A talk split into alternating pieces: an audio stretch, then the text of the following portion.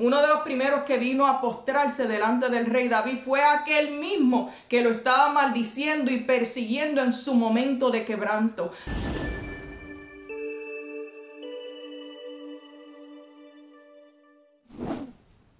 Dios le bendiga, bienvenidos a Cultura de Avivamiento, les saluda su hermana María Angeli y quiero compartir con ustedes una breve reflexión bajo el tema Este no es tu fin.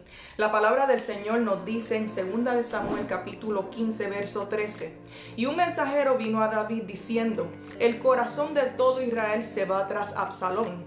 Entonces David dijo a todos sus siervos que estaban con él en Jerusalén, levantaos y huyamos porque no podremos escapar delante de Absalón Absalón. Daos prisa a partir, no sea que apresurándose él nos alcance y arroje mal sobre nosotros y hiera la ciudad a filo de espada. Y los siervos del rey dijeron al rey, he aquí tus siervos, están listos para hacer todo lo que nuestro el rey señor decida. El rey entonces salió con toda su familia en pos de él. Aleluya. En versículos anteriores vemos que Absalón, hijo de David, estuvo durante varios años planeando cómo sublevarse, cómo usurpar el trono de su padre. Dice la palabra del Señor que se levantaba Absalón de mañana y se ponía a un lado del camino junto a la puerta. Y a cualquiera que tenía pleito y venía al rey a juicio, Absalón le llamaba y le decía, ¿de qué ciudad eres? Y él respondía, tu siervo es de una de las ciudades de las tribus de Israel. Entonces Absalón le decía, mira, tus palabras son buenas y justas, mas no tienes quien te oiga de parte del rey. Y decía Absalón, ¿quién me pusiera por juez en la tierra para que viniesen a mí todos los que tienen pleito o negocio y yo les haría justicia. Aleluya. David decide huir con toda su familia lejos de Jerusalén porque su propio hijo, aleluya, lo perseguía para matarle. Y yo me imagino que David pensaba que este era su fin. Pero un dato muy importante es que David permanecía firme en Dios y entregaba su causa en las manos del Señor. Y este relato bíblico continúa diciendo en el verso 30. Y David subió la cuesta de los olivos y la subió llorando y llevando la cabeza cubierta y los pies descalzos.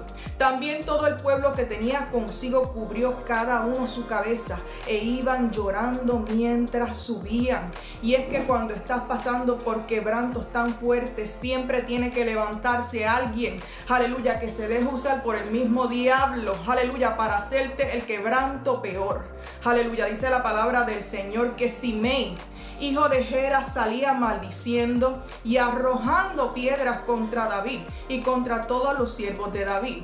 Y todo el pueblo y todos los hombres de David, valientes, estaban a su derecha y estaban a su izquierda.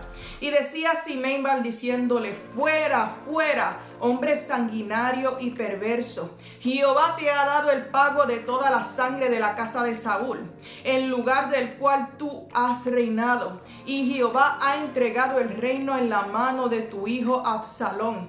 Hete aquí sorprendido en tu maldad, porque eres hombre sanguinario. Aleluya. Eso está en 2 de Samuel, verso 16. Simei era pariente de Saúl pensaba que David había usurpado el trono de Saúl y que Dios había destronado y desechado a David. Pero cuán equivocado estaba Simei, aleluya. David y su ejército teniendo el poder para acabar, para matar a Simei, aleluya. David dijo, quizás Aleluya, mirará Jehová mi aflicción y me dará Jehová bien por sus maldiciones de hoy.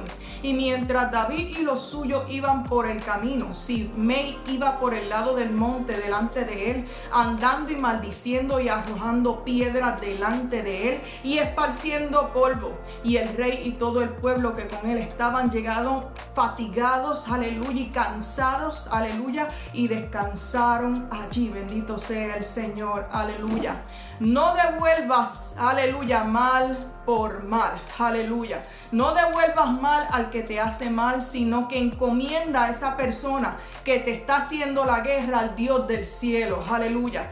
Hubo guerra entre el ejército de David y entre el pueblo de Israel y el ejército de David venció y prevaleció en este enfrentamiento.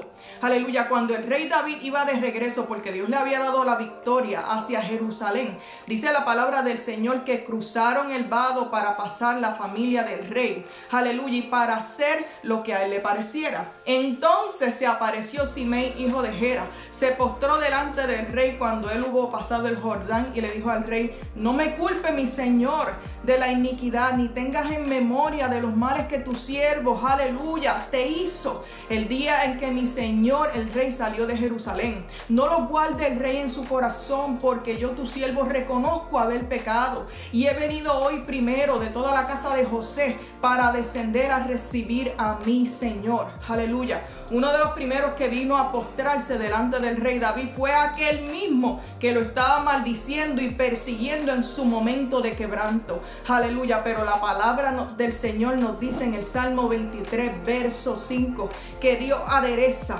mesa delante de mí en presencia de mis angustiadores.